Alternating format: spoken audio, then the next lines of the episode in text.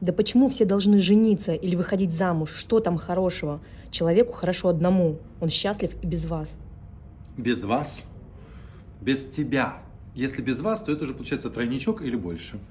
Осторожнее со словами. А почему нужно жениться?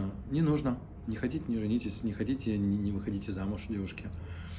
А, живите бабылями. Рожайте непонятно от кого. Не стройте семейные ценности. Дети вас повторят. И через два поколения мы будем жить, как в США.